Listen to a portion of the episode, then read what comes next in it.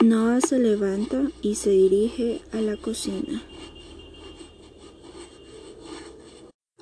por un vaso de agua. Al asomarse por la ventana, ve y escucha un incendio en los árboles con unos perritos maullando pidiendo ayuda. Inmediatamente llama a los bomberos.